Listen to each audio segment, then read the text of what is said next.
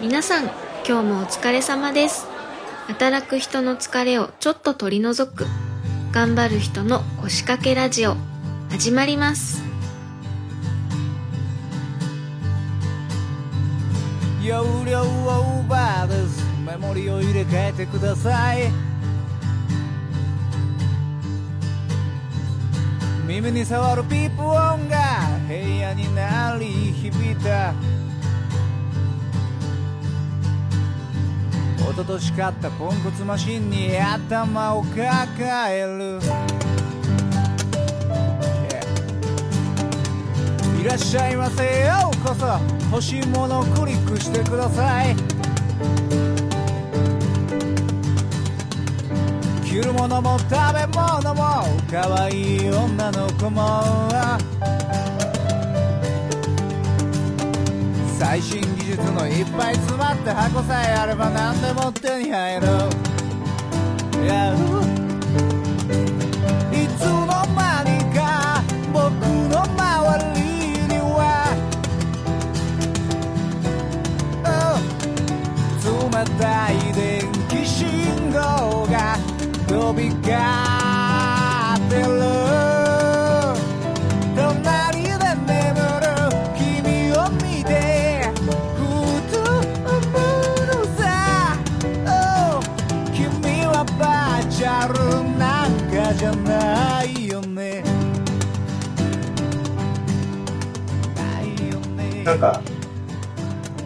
将来的、未来的な話にはなっちゃうと思うんですけど、物流って物を動かす仕事じゃないですか。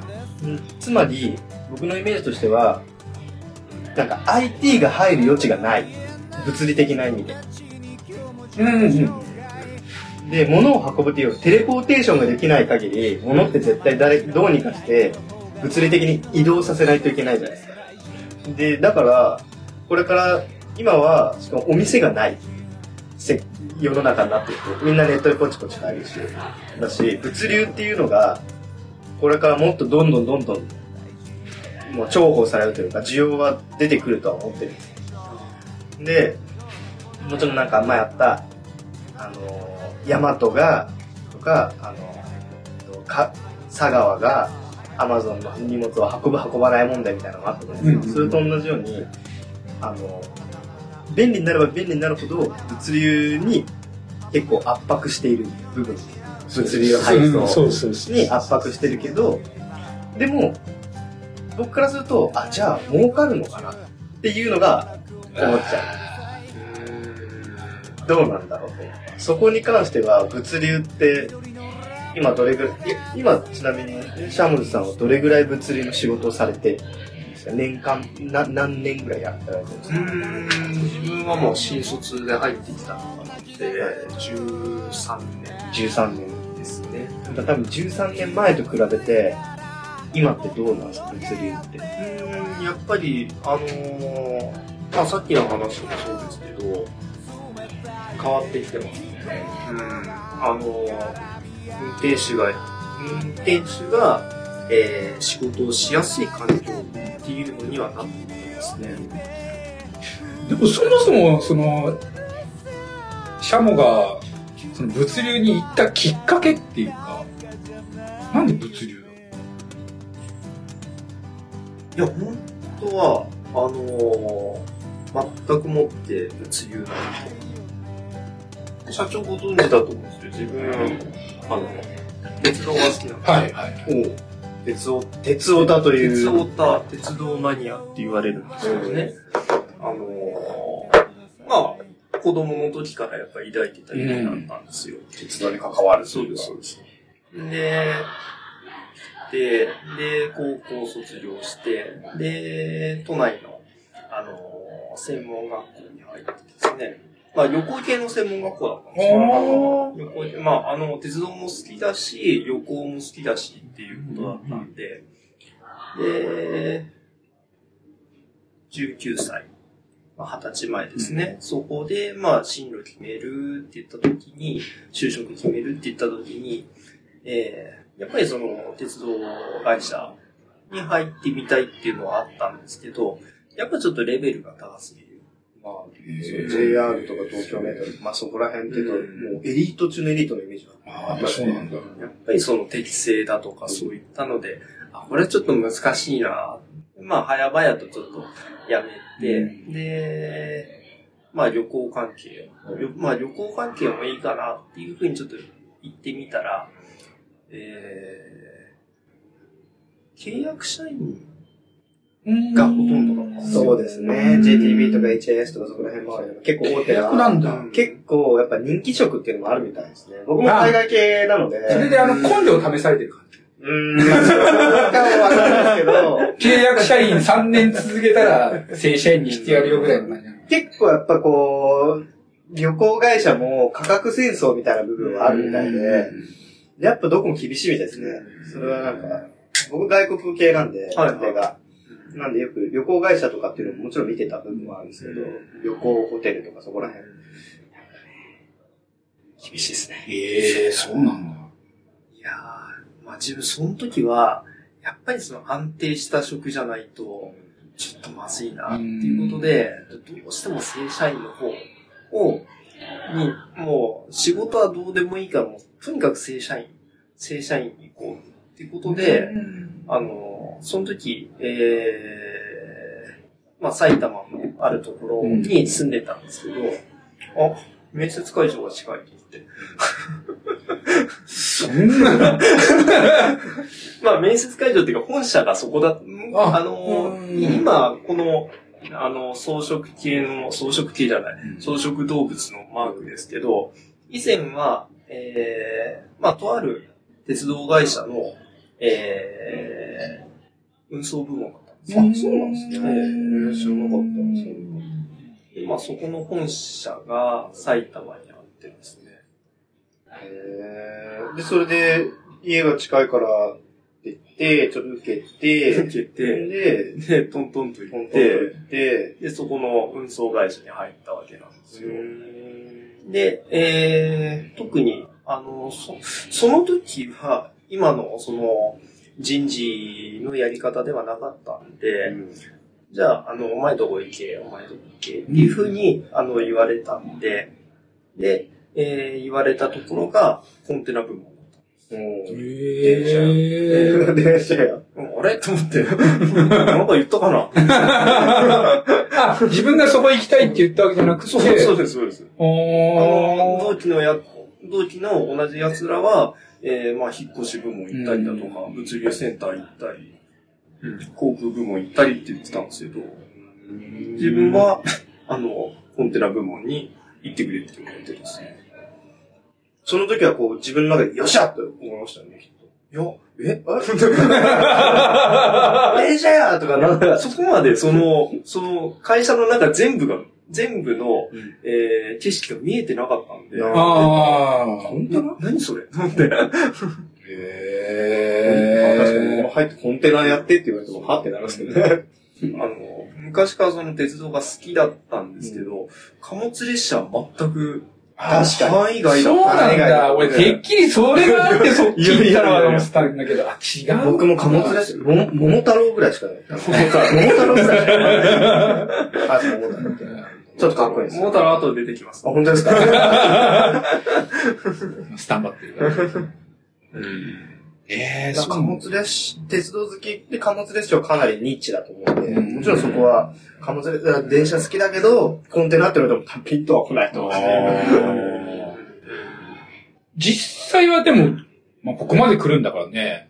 まあ、あれだろうけど、実際はその、自分の好きなその鉄道に、ちょっとこう関わってるようなところへ配属になったわけじゃない。ああ、そうですね。それが一つモチベーションになったっていうのは、まあ、実際当然のところは、モチベーションにはなりましたね。まあ、ずっと続けられるってことは多分そうなんだろそうですね気はするんだけど。やはり、その、いろんな共通点だとか、うん専門学校の時に、あの、ケツ押しのバイトしてたんですよ。鉄持ち？ケツ押し？あ、鉄押し？ケツ押し？鉄押し？要はあの、え、駅、朝の、ああ、そっちね。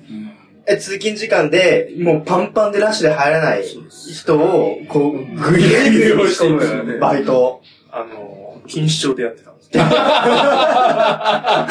かんない。俺ね、それ、俺どんなに鉄道が好きでも、その媒体とか嫌いだと思うけどね。すごいな。その話も深掘りたいな。錦糸町ってあの、立地的に、あの、千葉からの、そうなんだ。そうそうそう。最後の砦なんですよねそうそうそう。そうなんだから、大体、あ、70%ぐらいはこれ千葉の人相手してんのかなとかって思いながら。なるほど。もうあの、直帰みたいの着て、そういや、あの、僕が最近見て直帰みたいなの着て、こうやって後ろにこう、押さないでくださいとか言いながら、一番押してるのが一番押してるのが、この、あれ、鉄押しって言うんだ。ケツですね。あケツ押し、ケツ押し。ケツ押しって言うんだ。本当は押しちゃダメなんです。あ、膝で押してますけどね。あれはな、じゃあ、じゃああれは何をしてるっていうの？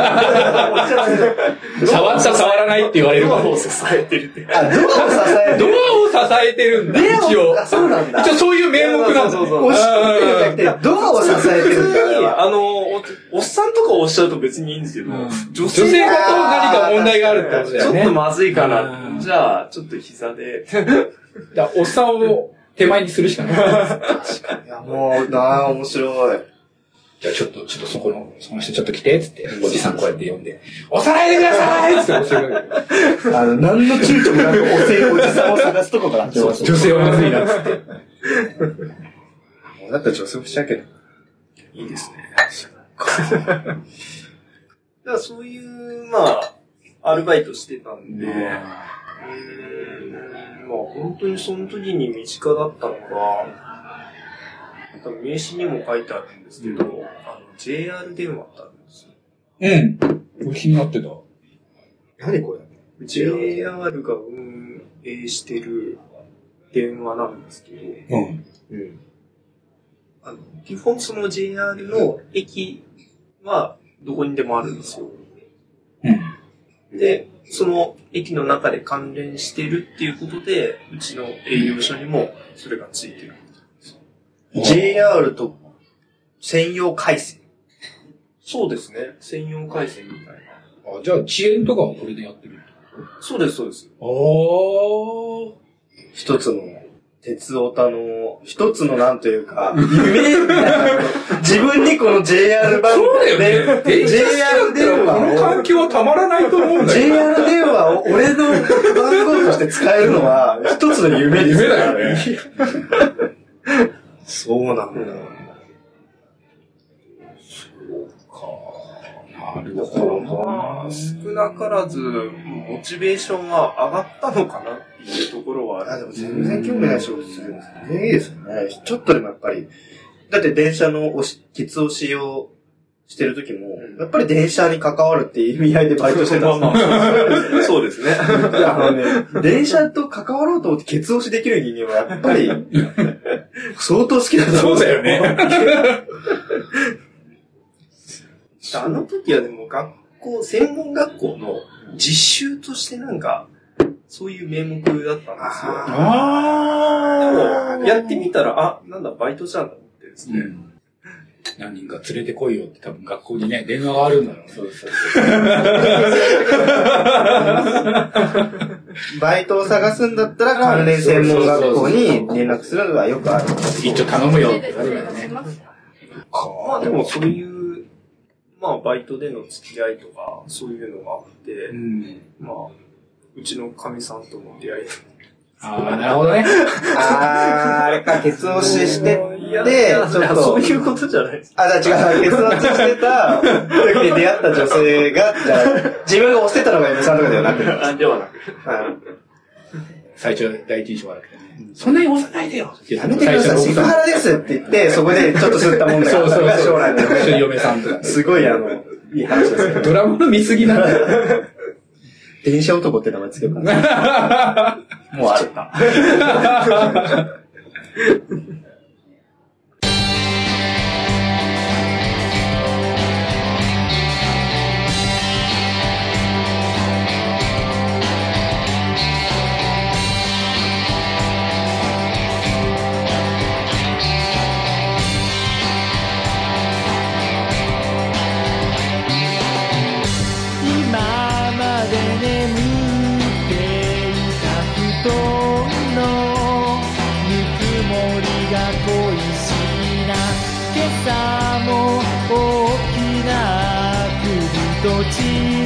なため息ばかりする。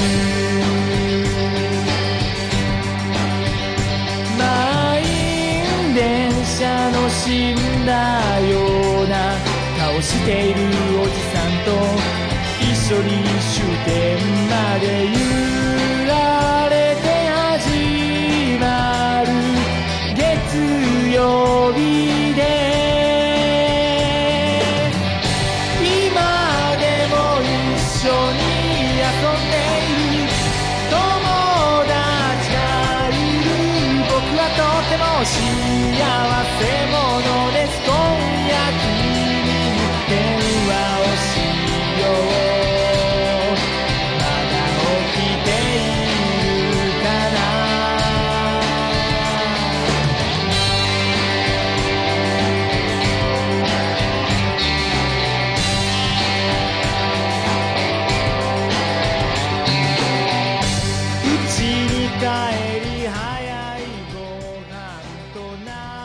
長じゃあこれで多分、その、シャモが今やってる仕事っていうのを、まあなんとなく、うん、っていう中で、この今、シャモがやってる仕事って、この先どういう展開を見せそうなんか多分、それこそ責任者でいるんであれば、なんとなくその辺って感じてる部分あるような気がする。はい。どういうふうに、今と違った展開になっていくうちの会社があるとして、えーまあ、ほとんどがその航空部門なんですけど、本当にコンテナ部門ってこんなもんなんですよ。1センチ。1センチあるそんなに、もう、航空系が、飛行機便がメイン。そう、そうなんですよ。そうはい。あれだけ飛行機飛んでるやね。え、でも、あ、すみません。はい、あの上層部の方もやっぱりその、航空部門をあのしたいっていうのがあって、正直ちょっとその他のものはあまり目を向けてくれてないっていうのがあるんですよ。で、その中で、えーまあ今までその13年やってきた、あの、まあ、新卒でこの部門に入って、ここまで、あの、どこの部門にも行ってないのって、多分会社自分ぐらいしかいないです。ずーっとコンテナ、コンテナ鉄道だけで13年やってきてるっていうことですね。あの、それしか知らない。その他は知らないっていう中で、上の人間は13年経って、じゃあ、この、こいつを、また別の部門のところに行かせようっていう、ある意味リスクかもしれないです。あ何も知らない。でもそこのジョブローテーション的な部分って、結構面白いなと思うんですけあ。でも、物流に関してはそういうところかな。ど、なんかちょっとやっぱ思うのが、さっき言ってた、そのほとんど飛行機言って、で、鉄道はこんなちょっとだ、みたいな、コンテナこんなちょっとだっていう話も、なんかちょっとピンとこなくて、だって、どんなに飛行機部門を増やしても、飛行機の便が増えたとしても、空港の数が増えない限り、そこのスケーラビリティってなくないですか？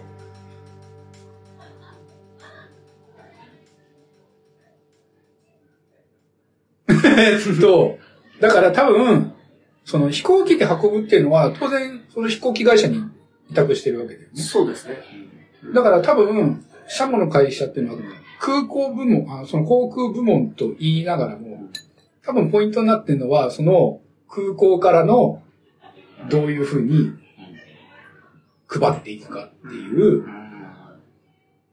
そこだよね。例えば空港の近くに大きい物流センターを置いて、そこでもうトラックに変わっちゃって、そうそうトラックそうそう。乗せちゃうのってことなんですかね。それをしていく上で、そのトラックで運ぶよりも飛行機の方が早いから、だからどちらかというと、その飛行機云々というよりかは、その近くに物流センターを置き、うん。どこにどういうふうに配送していくかっていうところの考えってっていうところが多分今うまくいってるんじゃないかなと。成田空港にそれこそ税関の近くにね、物流センターを1個持つっていうだけでもステータスだと思うし、成田空港にも現に、3営業所はあるあるはず。うん。そういう、それも多分、その物流会社としてのステータスなんだと思う多分。それこそ言ってしまえば、あの、ここの、うん夫の上の会社が、うちを欲しがった、あの、要要は買われちゃったんで、うんメリットが、あの、全国にその営業所を持ってて、全国にその飛ばせるっていう、それがあちゃんとーそういうとこなるほどね。で飛行機っていうふうにメインに考えちゃいが言ったけど、本当はその、ちゃんとその見てる人たちっていうのは、そこから先だと思うんだ。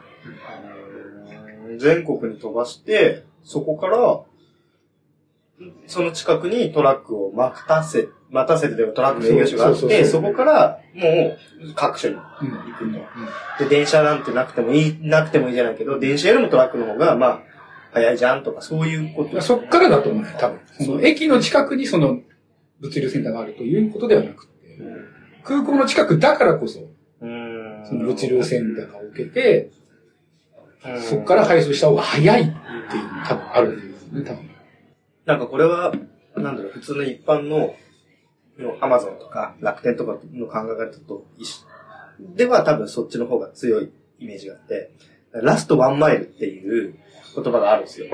最後1マイルどう制御するかというか、どうやってそのラストワンマイルを取っていくか。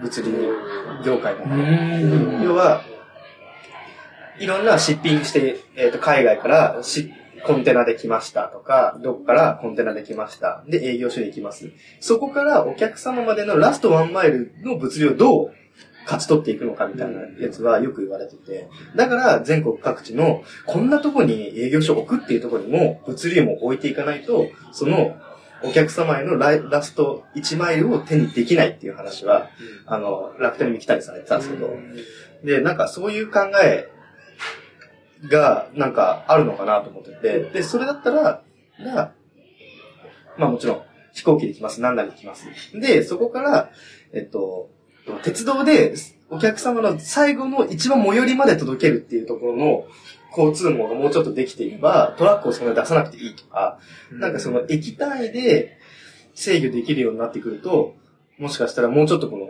鉄道を使った物流ってスケールしていくのかなと思うんですけど、今は多分トラックメインなんで、で、そこの少しでもそのワンストップに飛行機の後はトラックっていう考え方になってくると、どうしても、まあ、ひ飛行場の近くにトラックの廃車場があるっていうのが一番の力なのかなっていうのは今話聞いて思いましたけど。ただ間違いなく飛行機に比べたら電車の方が多分そういう、なんつうんだろう。天候によるトラブルっていうのは少ないだろうから、確実性は高いんだよ。まあさっき言ったように大量輸送にはもちろん合ってると思うけど、でも今は多分物流がどんどんパーソナルなものを配送する仕事がどんどん増えてきてる気もしてて、なんか例えば工場に向けて原材料をっていうんだったら、もちろんトラックも大量に運べる、あの、こっちの方がいい、ね、電車の方がいいと思うんですけど、徐々にその、二極化みたいなのが、で、コンテナも最後はトラックだもん。そうですね。そう。結局は。究極最後は。コンテナドーンって乗っけて、うわーって走ってくるだけだ。そう考えると日本はちょっと狭すぎるのかもしれないですね。電車を使うっていうところで言うと。アメリカとかだともう100両とかなんかうん。ね、乗っけて、もう、ね。ね、ずわーって、どんだけ長いのみたいな。あれはトラックで運ぶんだったら電車に乗せた方がいいよ。な話なんですけど、日本は国土が狭すぎるし、でも高速道路どんどん走ってるし、そりゃ鉄道よりもトラックの方がいいべって、なるのはなんとなくな、今の話で納得、自分の中で腹落ちしてるんですよ。いろんな手段を持ってないと、結局その、決め、だから今時間の方がね、多分そうですね。問われることの方が多いから、そう。確実に何時間後にここに届けてなきゃいけないってなった時の手段がすごいいっぱいあるっていう。やっぱり時間の確実性で言うと、電車の方がやっぱ確実なんですよ。それこそ、そうだろう確ね。実ですね。ダイヤで、それこそ、事故とかやってるわけねだ、から、ゴールデンウィークとか関係ないし。渋滞ないし。ちょっと風が強かったら走れないってことは、飛べないってこともないから、そしたらそういう意味では確実性は高いのかなって気がするね。そういう面で言うと、そこでの需要っていうのは絶対なくなりはしないですね。だから、鉄道会社の方も、まあ、なんとかしてその鉄道事業を、鉄道貨物事業をなくさないように、もうそこは生き残りかけてるこうだってそうだよねわけなんです。よ。そう、一つ出します。けど、これ、資料。お JR 桃太郎出ました。どうだろうです。貨物列車で世間的に人気のあるって桃太郎ぐらいしかないんです。よ。へ多分ー。僕のイメージ EF210 のエコパワー、桃太郎。へー。これ子供にもね、あの、カプセル、ガチャガチャのプラレールになってます。プラレール化もしてます。から、後でコニーさんに渡します。あありがとうございます。これ子供だって。で、あのーやっぱり一番、あのーさっき話したのが、やっぱり、このじゅじゅ自動車を、えー一人で運ぶのに、じゃあ、あのー、650トンを一人で運ぶ、まあ確かそりゃそうだよね。に、貨物列車の15倍のメリットがあるんじゃないかなっていうのと、あとは、こっちですね。あの、環境に優しい。うんこれ年々これ、分母でかくなってるんですよ。二桁になっちゃったんですけど、11分の1です。トラックに対して。CO2 の排出量 CO2 が。の。ええ。11分の1で650トン一人で運ぶんだったらね。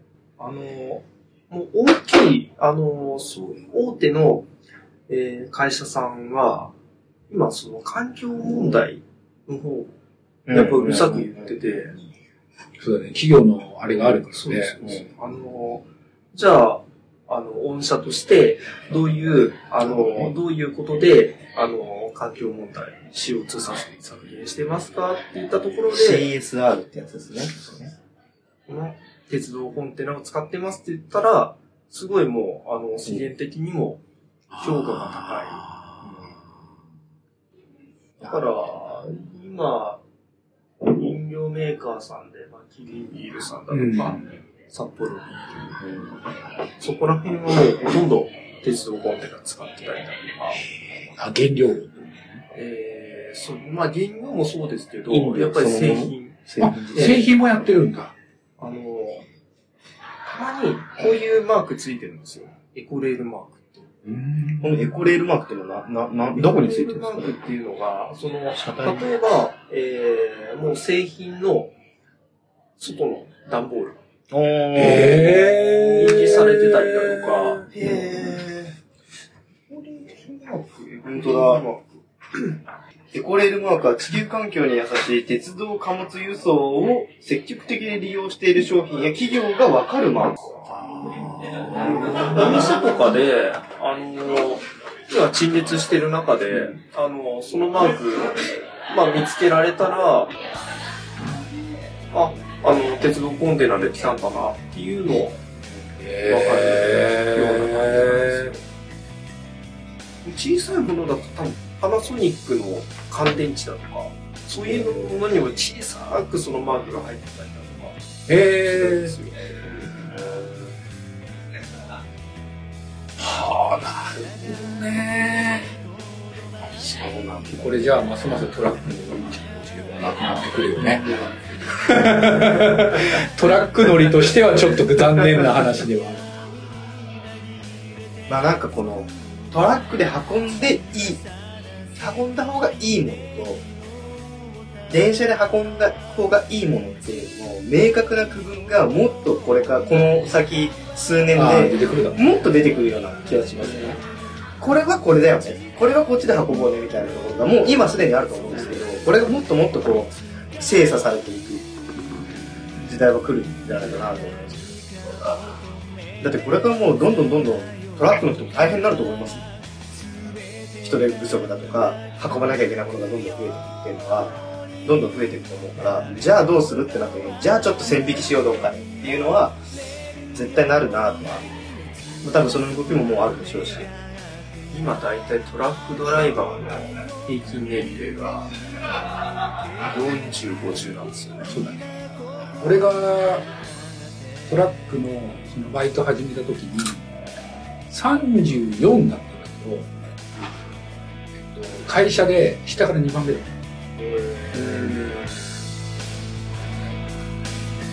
そのぐらいだ。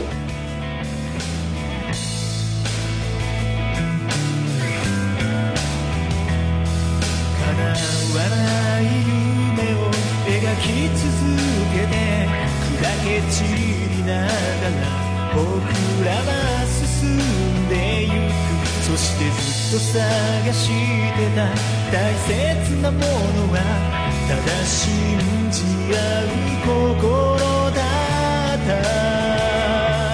いつか僕らはここから消えていくけどこの想いだけはここにとどまって足元に散らばって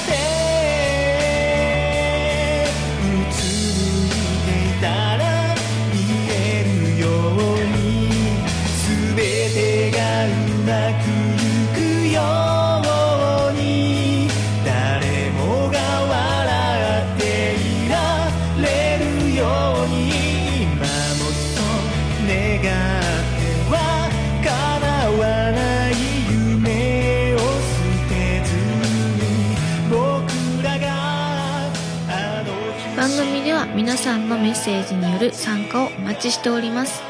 番組メールフォーム Twitter などの各種公式 SNS へ送ってください。それではまた次回。皆さんのお仕事がうまくいきますように。